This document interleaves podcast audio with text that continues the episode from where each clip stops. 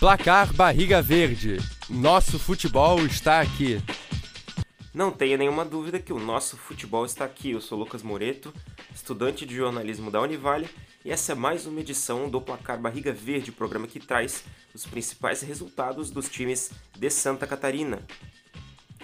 Começar falando da 35ª rodada da Série A, onde o Havaí perdeu de 2 a 1 para o RB Bragantino na ressacada na quarta dia 2. Um jogo que foi tecnicamente bem interessante, muitas alternativas, principalmente por conta do RB, que é um time bem forte, é um time muito mais forte que o Havaí, mas o Havaí não se deu por vencido e proporcionou um bom duelo. Logo aos 5 minutos teve uma boa jogada trabalhada pelo Bragantino, Johan abriu bem na direita, a jogada se desenrolou num cruzamento que o próprio Johan concluiu de cabeça, porém fraco. Logo em seguida, o mesmo Johan, após boa troca de passes, acertou um belo chute de fora da área que o goleiro Vladimir foi buscar. Resposta do Havaí veio aos 14 pelo lado direito, cruzamento do Renato, que o Rômulo concluiu para fora, mas com certo perigo. Depois chegou de novo o Havaí. O Eduardo pegou uma sobra ali na entrada da área tentou bater colocado, mas passou à esquerda. O RB respondeu com outro cabeceio de Johan, esse sem tanto perigo.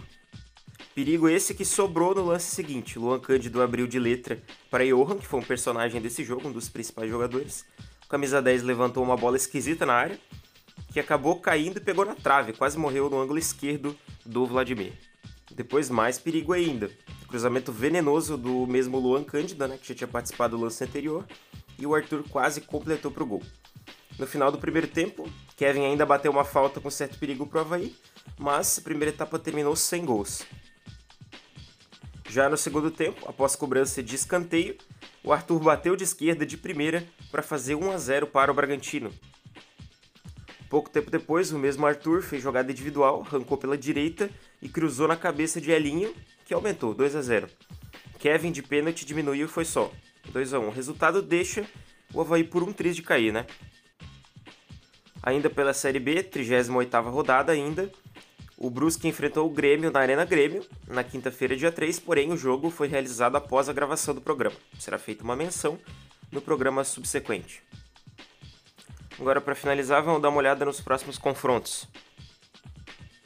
Pela 36ª rodada da Série A, o Havaí enfrenta o Santos na Vila Belmiro no sábado, dia 5, às 4h30 da tarde.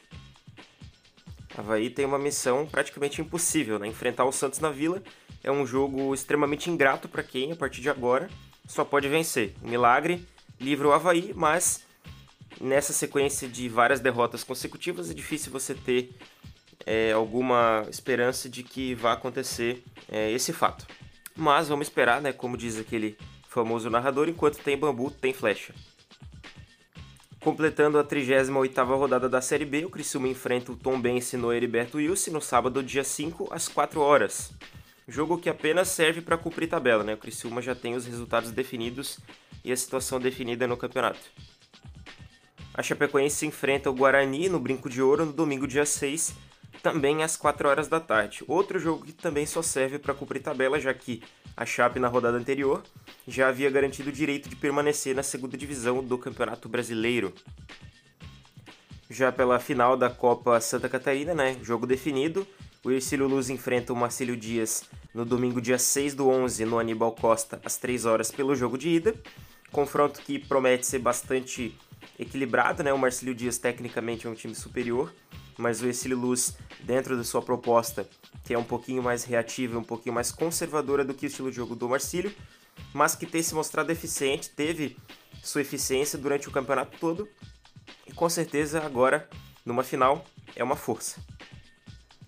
São dois times com propostas de jogo bastante diferentes, cada um dentro da sua característica, e eu tenho certeza que será uma baita de uma final. Então é isso, por enquanto é só.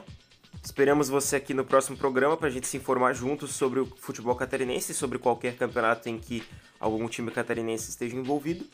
Lembrando que o nosso futebol está e sempre estará aqui. Um abraço e até logo. Apresentação: Letícia Fontanive e Lucas Moreto.